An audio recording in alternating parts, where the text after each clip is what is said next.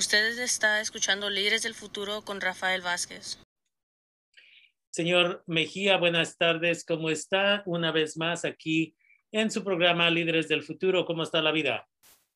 Eh, Rafael, gusto en saludarte. La vida está bien, el clima está bueno y hay que salir y aprovechar ahorita que todo está en buenas condiciones, pero cuidándonos mucho porque eh, la variante Delta está haciendo estragos localmente y eh, nacionalmente también y continúan eh, aumentando los casos de COVID lamentablemente por esta razón.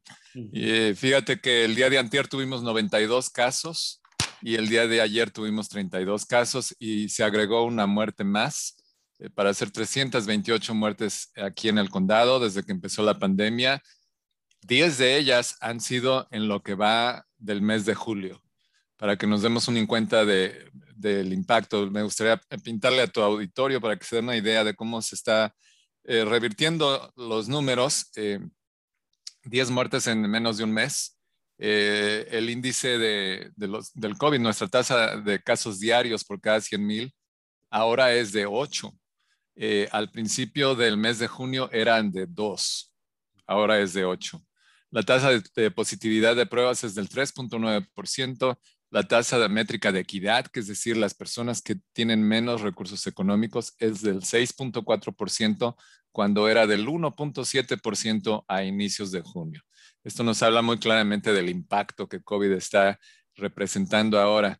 Eh, hay, más gente en el hospital. Al día 20 de julio hay 48 personas, eh, pacientes de COVID en el hospital, 11 de ellos en la unidad de cuidados intensivos. También hablamos eh, un poco la semana pasada eh, del el refugio para personas sin hogar en Santa Rosa, el Samuel L. Jones. Ahora tienen 90 casos de COVID de los 156 residentes, es decir, más de la mitad de los residentes se infectaron con COVID. Y eh, de estas personas, inclusive hubieron 32 personas que estaban completamente vacunados. Entonces, esto nos pinta un panorama de cuál es el impacto al, día de hoy que estamos teniendo con COVID. Por todas estas razones, desde la semana pasada, el día 16, el condado se unió a, los condados del área de la bahía para declarar el uso de máscaras. No es obligatoria todavía como es en Los Ángeles para usar máscaras eh, en lugares públicos, al interior de lugares públicos, independientemente del estado de vacunación. En Los Ángeles, eh, vacunados o no vacunados, todos tienen que usar eh, máscaras en lugares públicos, en interiores.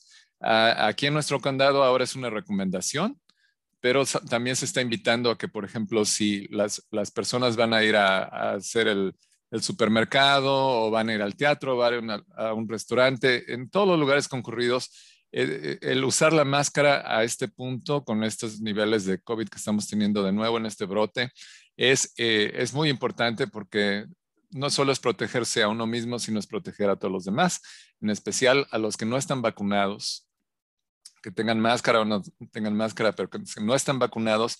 Ya les acabo de mencionar el impacto que está teniendo COVID, mandando gente al hospital e inclusive personas que han fallecido de COVID rápidamente. Eh, eh, los, síntomas son severos con esta, con esta variante y por eso al ponernos una máscara protegemos a los que no se han vacunado, pero también nos protegemos a nosotros mismos porque ya les acabo de mencionar 23, 23 eh, personas que estaban vacunadas salieron positivas. Claro que este es, un lugar congregado donde no hay distancia social. El COVID nos sigue enseñando la importancia de todavía mantener la distancia social y de usar las máscaras y no estar en lugares muy concurridos o, poco ventilados. Entonces, no es, no es una situación eh, que pinta muy entusiasta en cuanto al, avance de, Delta. Delta es ya el 83% de los casos de COVID a nivel nacional. Entonces, eh, aquí, aquí en el condado tenemos eh, todavía limitada información de Delta porque eh, se va a empezar a hacer localmente, vamos a tener resultados en 24 horas y hasta ahorita tenemos la misma información del día 19 de julio, que son 68 casos de, COVID originados por Delta, pero sabemos que son muchos más. Eh, ahorita se presume que todo esto que está pasando es, probablemente atribuido a Delta por eh, la, intensidad y la severidad de, los síntomas. Delta está afectando a, nivel mundial, ¿verdad? Entonces ahorita el procesamiento genotípico para saber qué variante es la que, la que ocasionó ese caso particular de COVID se está haciendo todavía a nivel estado y todos los condados mandan eh, sus, sus, eh, sus, pruebas de genotipo a, estos laboratorios del estado. Entonces eh, hay, un, hay un retraso, pero esperamos que, que van a ser más de estos casos.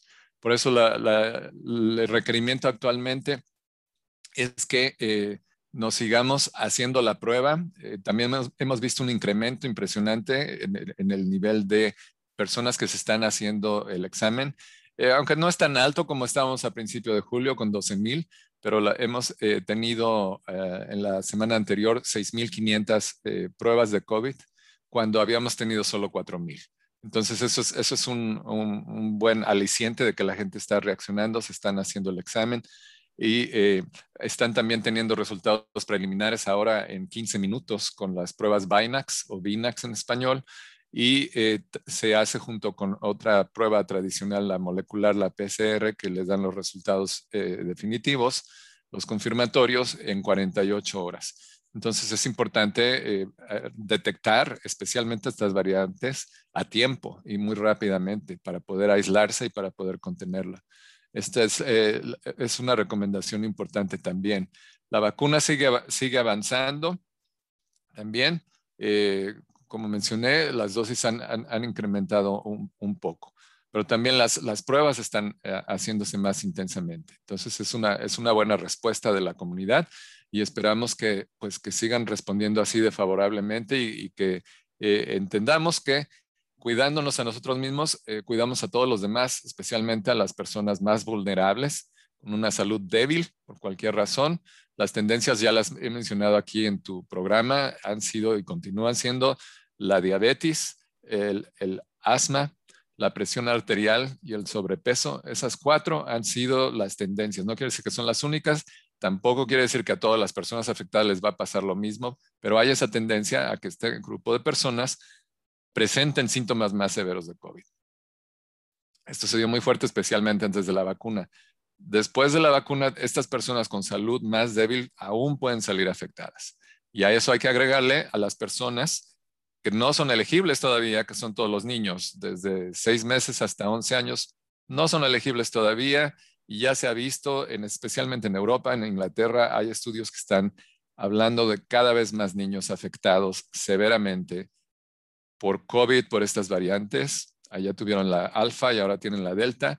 Y eh, este estudio que estaba yo leyendo habla de casos de niños de 5 a 8 años, especialmente en varones. Entonces hay que, hay que tomar precauciones, no hay que bajar la guardia, hay que hacer conciencia para todos los que ya, ya están vacunados eh, como yo y como muchos otros, eh, no pensemos que estar vacunados ya nos, ya nos salvó, ya, ya, nos pasamos del otro lado. No hay esa división de verdad de que hay un mundo de vacunados y un mundo de no vacunados. Todos podemos seguir siendo afectados, inclusive ya Pfizer hizo también eh, un, un, estudio donde reconoció que es su propia vacuna Pfizer es efectiva al 88% comparado ahora con, la Delta comparado con la, la cepa original del virus donde, donde ya estábamos al 95% originalmente y empezó a subir. Pero esto es muy dinámico y es constante. Eh, la pandemia lo ha demostrado desde el inicio hasta ahora y continúa siendo. El virus, lo he dicho aquí antes, no pierde tiempo. Nosotros somos los que perdemos tiempo. El virus aprovecha el tiempo, muta, se replica y se expande hasta donde pueda llegar. No perdona ni a chicos, ni a grandes, ni colores, ni orígenes. Es, igual para todos. Entonces, eh, pues mi recomendación eh, y, eh, mis palabras para las personas que nos escuchan es que se vacunen y que sigan haciendo la prueba. Y Rafael, hay mucho esfuerzo por parte de la sociedad para vacunar a este 25% del condado que nos falta.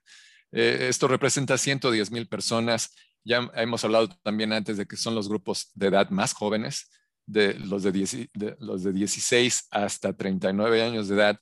Todavía falta entre el 50 o 40% de, este, de estos grupos para vacunarse.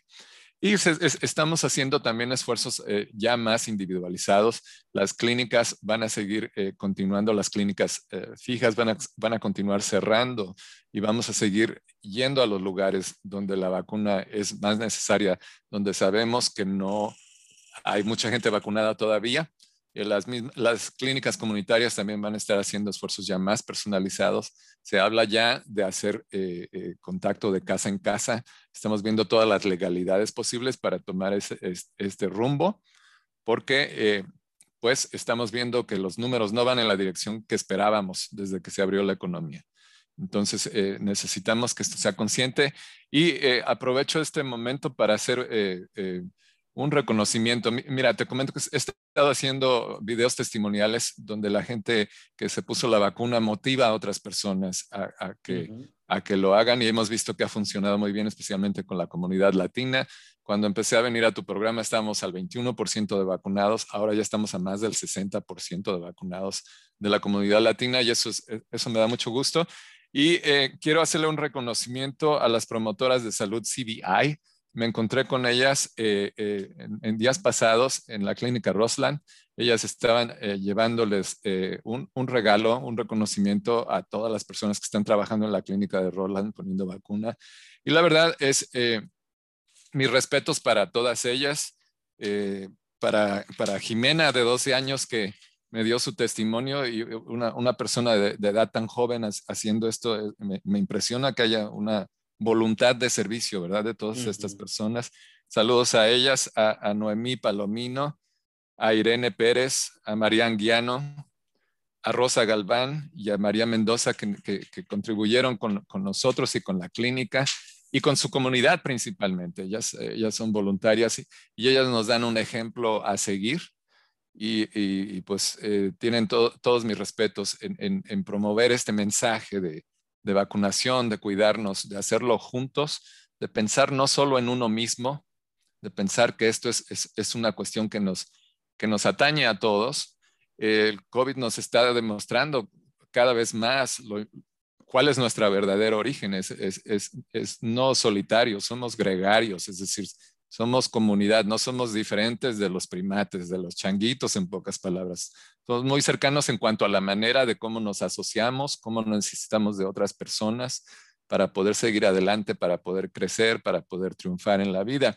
Y este grupo de promotoras me demuestran todo eso. Entonces, eh, eso, es, eso es una nota buena entre, entre todo el caos, que hay mucha respuesta positiva ante todos aquellos que están todavía dudando y que siguen todavía individualizados y, pues voy a decirlo como yo lo pienso, esto es, a título personal, como atorados con su pensamiento de, de, ver las cosas desde solo un ángulo. Esto hay que verlo como, como más como circunferencia porque tiene muchos muchos ángulos. Hay que ampliar nuestra visión, nuestro entendimiento de esto, hay que informarnos y hay que ponernos abusados, especialmente los que no se han vacunado, porque los, los, los síntomas están muy fuertes y está avanzando muy rápido, Rafael. Definitivamente, hay mucha información ahí y gracias por educar a nuestra comunidad una vez más de que es posible y de que una vez más, como siempre lo hemos dicho aquí, que no lo hagamos nada más por nosotros, nosotras mismas, pero nos vacunamos, nos ponemos las máscaras, nos lavamos las manos, mantenemos la distancia social, no nada más por nosotros, nosotras mismas, pero las personas que están en casa, la abuela, el abuelo, el bebé que no puede vacunarse, el niño, la niña, que queremos que regrese a la escuela, pero una vez más está en esta situación. Y un recordatorio rápidamente a nuestra comunidad de que no podemos, uh, ¿cómo se llama? Uh, no podemos pensar que si me dio COVID ya, que ya no me va a dar una vez más. Right? Esa es la cosa con las variantes está Delta, está esta, está el otro. So, dependiendo cuál le dio, todavía hay nuevas formas de enfermarse. Y una vez más, esta Delta, basado en gente con la que me he comunicado que tiene, que está pasando esta experiencia tan horrible, es difícil. Esta persona ya se vacunó, pero de todos modos, eh, la, la Delta le está afectando y se está quedando en su cuarto. No sale para nada y ahí está tratando de ver cómo está la situación y esperando que mejore eh, para no tener que terminar en el hospital. Entonces, una vez más, no porque ya nos vacunamos significa que ya la tomemos ligera, pero que tenemos que cuidarnos y cuidar a las personas a nuestro alrededor. Es, es como usted dice, es un requisito social más que nada. Hacemos esto por esta razón. Entonces, eh, es importante. Gracias por la información y a la gente se le invita una vez más. Dejemos de pensar erróneamente que alguien está poniéndonos chips de computadora en el cuerpo, de que alguien está infectándonos con alguien, que no sabemos cómo va a afectarnos en 20 años, que no sabemos si al rato no vamos a poder tener hijos, hijas, que si no sabemos esto y el otro. Recordemos rápidamente que muchos de nosotros, nosotras vamos al doctor, nos dan un medicamento para esto y nunca cuestionamos que si va a haber efectos secundarios o terciarios o nada de eso. Y aquí está una vacuna que se ha diseñado con mucha tecnología, muchos avances y estamos desperdiciando la oportunidad. Gente en otros países muriendo, aquí desperdiciando. Es una buena descripción de los Estados Unidos en general, pero aquí debemos de tomar la oportunidad, tomarla serio y sobresalir. Y con eso quiero agradecerle al señor Mejía por tomarse el tiempo una vez más y estar con nosotros, nosotras aquí en Líderes del Futuro en KBBF 89.1 FM y kbbf.org y educando a la comunidad. Entonces, estaremos con usted la siguiente semana, si todo sale bien, y esperemos la siguiente semana tengamos mejores noticias y no que ya ahora va a ser requerida la máscara.